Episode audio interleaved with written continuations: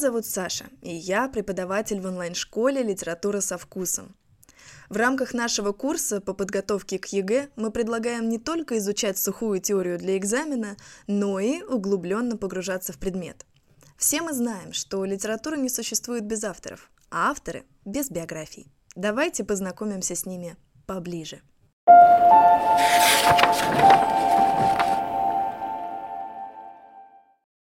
Давайте поговорим о биографии Горького. Максим Горький много лет жил в бедности, он снимал углы в ночлежках, он работал продавцом, он работал посудомойщиком, он работал помощником сапожника, а после революции его начали называть главным пролетарским писателем. В честь Горького назвали Тверскую улицу, раньше она была Горьковская, да, в Москве, литературный институт, а в 1934 году его назначили главой Союза писателей СССР. У него очень непростая судьба и очень интересная, предлагаю сразу перейти. Итак, Максим Горький, который на самом деле совсем не Максим Горький, родился 28 марта 1868 года в Нижнем Новгороде. До самой старости он считал, что родился на год позже, но в архивах нашли документы, которые подтвердили обратное. Его настоящее имя Алексей Пешков, если что. Его отец был столяром, мать была из небогатой мещанской семьи. Когда Горькому было три года, он заболел холерой, заразил отца, Отец вскоре умер, а вот э, Максим Горький, Алексей Пешков сам выздоровел. Его воспитывали в первую очередь дедушка и бабушка. Дедушка научил его грамоте по церковным книгам. Бабушка читала ему сказки, рассказывала ему сказки и читала ему стихи. Потом он вспоминал, я был наполнен стихами бабушки, как улей медом. Кажется, я и думал в формах ее стихов. И вроде бы все было ничего, но к 1870 годам дед Максима Горького разорился. И тогда они переезжают в самый бедный район Нижнего Новгорода Новгорода. Чтобы помочь своим бабушке и дедушке, Горький начинает э, заниматься ветошничеством, то есть он искал на улицах города забытые вещи, их просто продавал. Потом он поступает в начальное училище в 1878 году, учился он отлично, от учителей получал награды за хорошие оценки, всякие там книги, подарок, похвальные листы, он вот что писал. Очень интересно вообще читать его записи, его письма, потрясающие.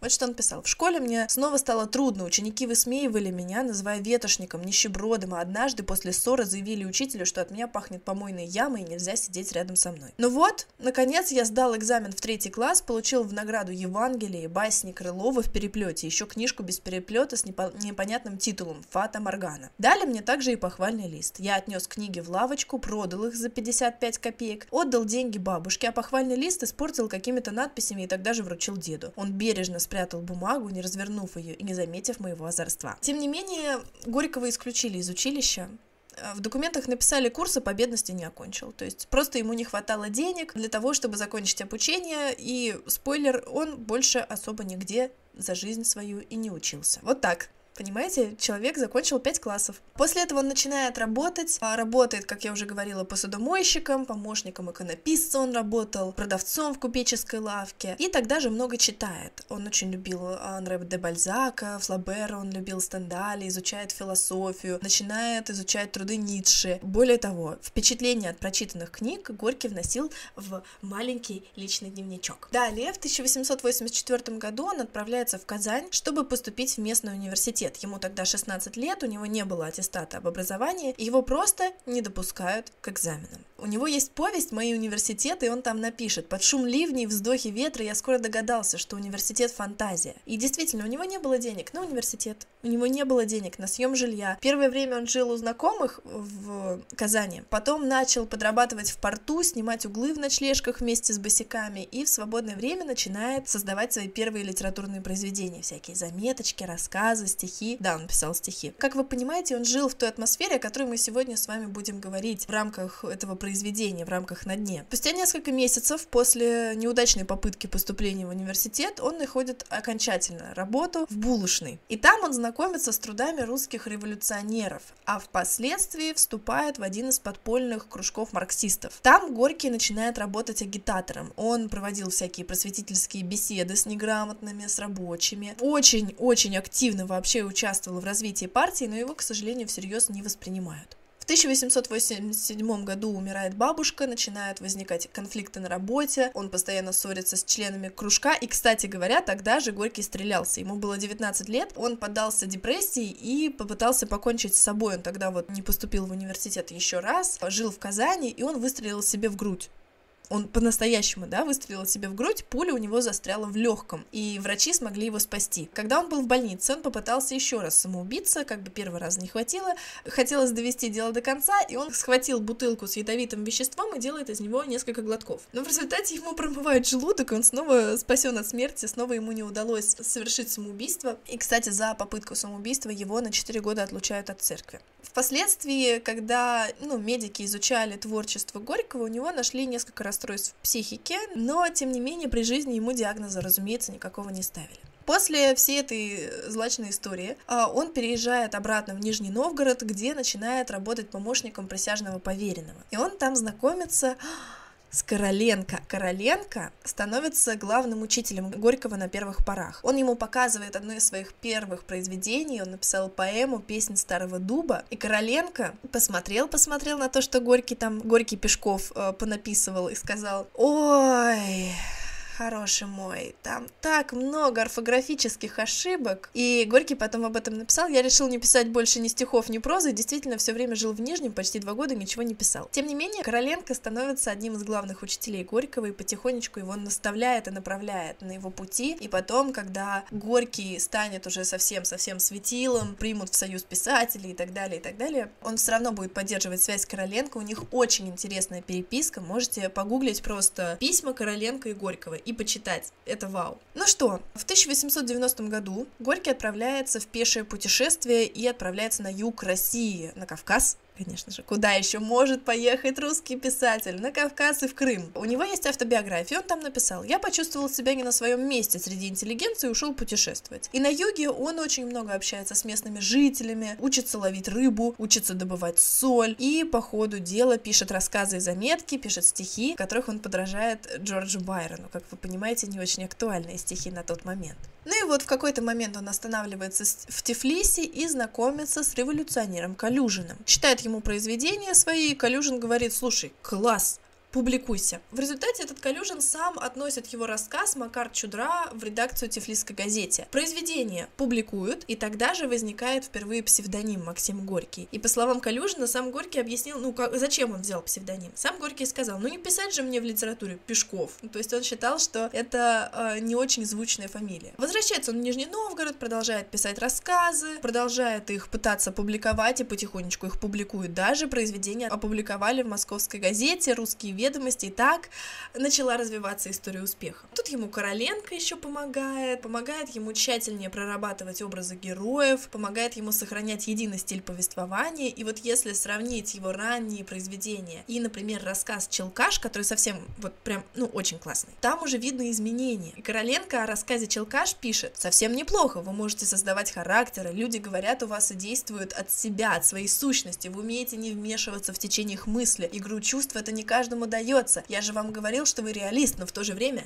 романтик. По рекомендации Короленко Горький начинает работать журналистом и переезжает из Нижнего Новгорода в Самару. Там же очень много пишет о всяких происшествиях в городе, о театральных событиях, о всякой светской жизни. Публикует фильетоны, и все это под псевдонимом. У него был очень смешной псевдоним Иегудил Хламида. Тем не менее, через несколько месяцев ему доверяют вести литературную рубрику, и он там постоянно публикует свои произведения. Потом он возвращается в Нижний Новгород, становится уже редактором, потом еще ярче публикуется, еще ярче, и так он становится известным журналистом. Где-то в середине 1890-х годов Горький в основном занимается журналистской деятельностью. Так он пишет, конечно, и рассказы, и стихи, а работает над повестью Фома Гордеев. Это повесть о такой, о жизни русского купечества. Но, тем не менее, в основном занимается журналистской деятельностью. И тогда же он знакомится с кем? С Антоном Павловичем Чеханте. И Чехов тоже начинает Горькому давать советы, и, конечно, его критиковать, мне кажется, он просто ревновал немножечко русскую литературу Горькому. Что Чехов говорил Горькому? Несдержанность чувствуется в описаниях природы, которыми вы прерываете диалоги. Когда читаешь их, эти описания, то хочется, чтобы они были компактнее, короче, это в 2-3 строки. Но в целом Чехову, конечно, нравились очень произведения Горького, особенно его сказки. Вот еще вам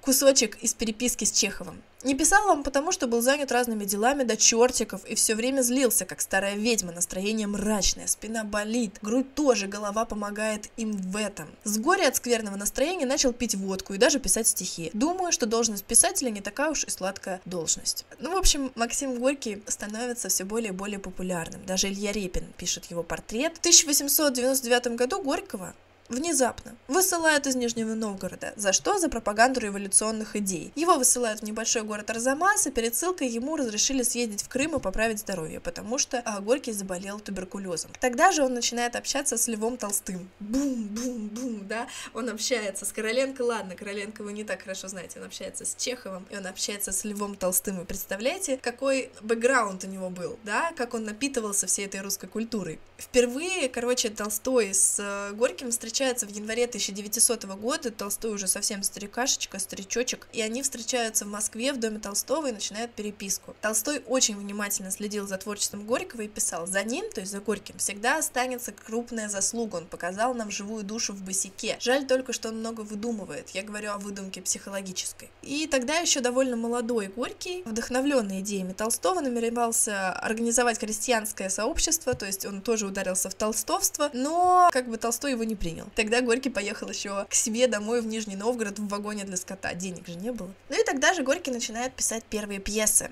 Его первая пьеса называется «Мещане». Премьера состоялась через три года после того, как он написал эту пьесу во время гастролей в Петербурге в марте 1902 года. Но премьера проходит без успеха. И тогда э, Горький на волне вдохновения, небольшого разочарования начинает писать пьесу на дне. Во-первых, он очень много над ней работал, очень долго подбирали актеров, проводили долгие репетиции. Станиславский помогал в постановке этой пьесы. Что Станиславский сам говорил? Горького надо уметь произносить так, чтобы фраза звучала и жила. Его поучительные проповеднические монологи надо уметь произносить просто, с естественным внутренним подъемом, без ложной театральности, без высокопарности. Иначе превратишь серьезную пьесу в простую мелодраму. Надо было усвоить особый стиль босика и не смешивать его с обычным бытовым театральным тоном или с актерской вульгарной декламацией. Нужно проникнуть в душевные тайники самого Горького, как в свое время мы это сделали с Чеховым, чтобы найти потайной ключ к душе автора. Тогда эффектные слова босяцких афоризмов и витиеватых фраз, проповеди на наполняются духовной сущностью самого поэта, и артист заволнуется вместе с ним. Короче, премьера э, на дне происходит с успехом. Билеты на спектакль просто невозможно достать. Все хотят попасть на эту пьесу. И тогда начинается большая-большая популярность Горького. Возглавляет издательство «Знания». Он знакомится с Буниным, с Леонидом Андреевым, он знакомится с Куприным. Все его просто обожают. Сам Горький об этом пишет. Самый лучший, ценный, в то же время самый внимательный, строгий читатель наших дней это грамотный рабочий, грамотный мужик-демократ. Этот читатель ищет в книге прежде всего ответов на свои социальные и моральные недоумения. Его основное стремление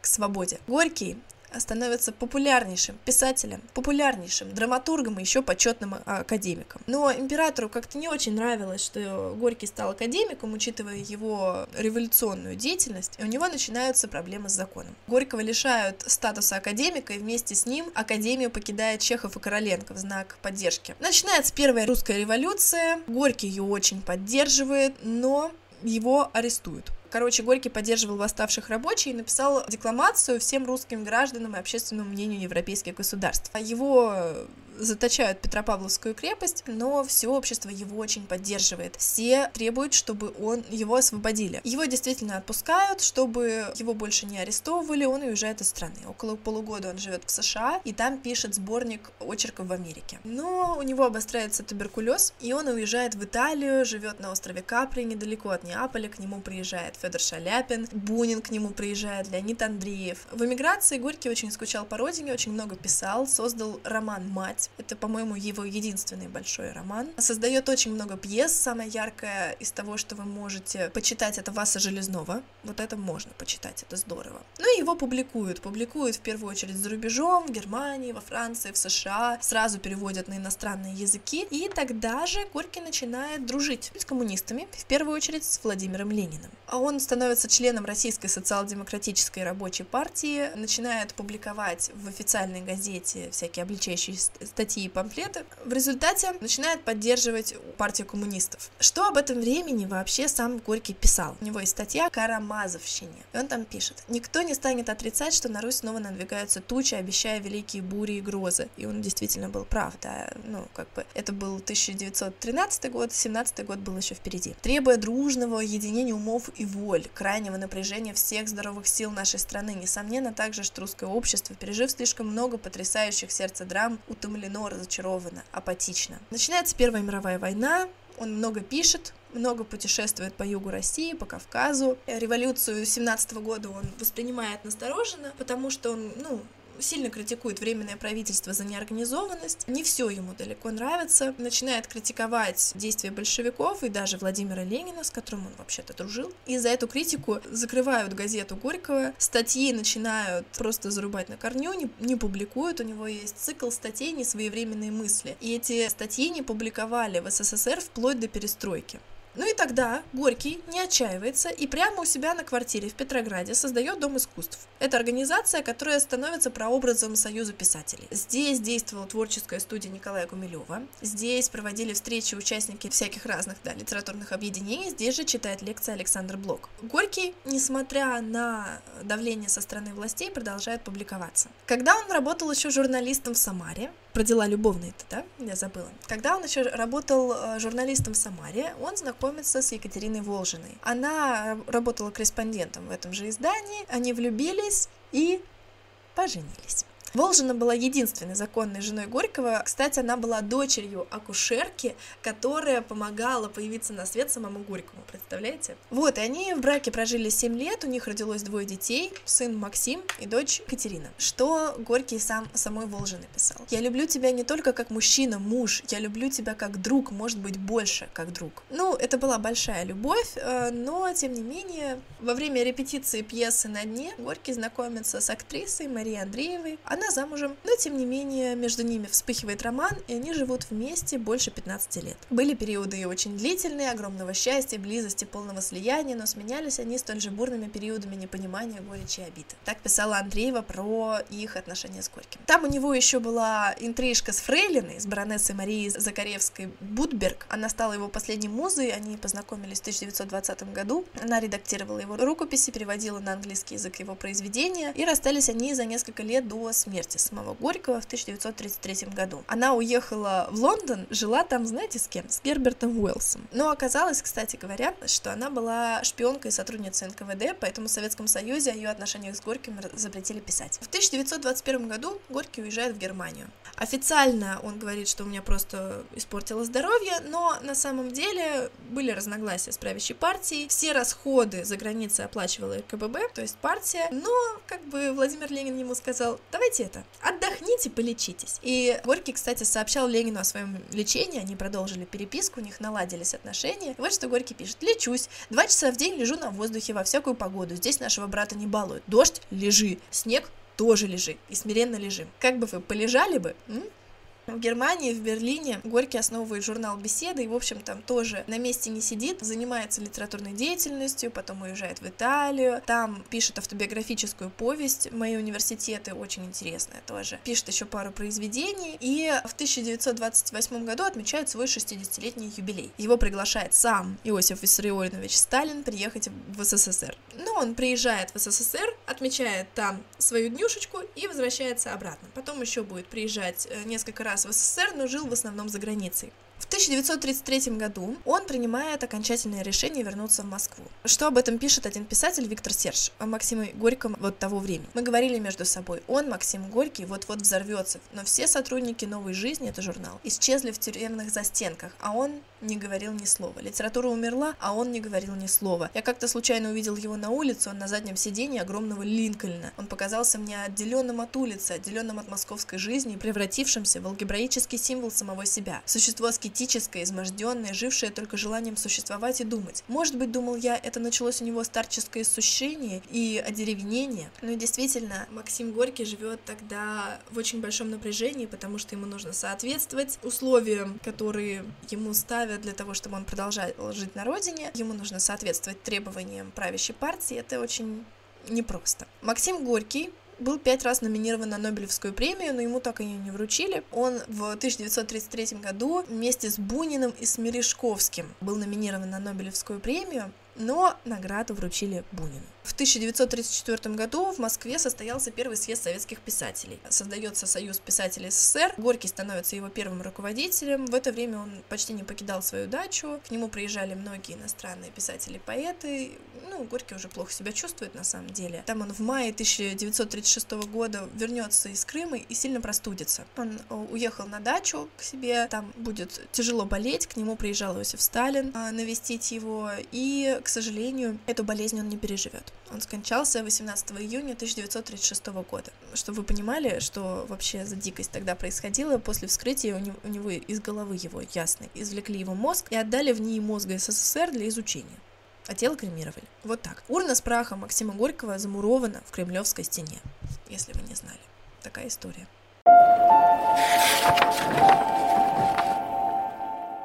На этом все. Спасибо за то, что дослушали наш подкаст до конца. Если у вас появятся вопросы о литературе, обязательно пишите в наш телеграм-канал или в паблик ВКонтакте. Мы будем рады помочь. До скорых встреч! С любовью, Саша и команда «Литература со вкусом».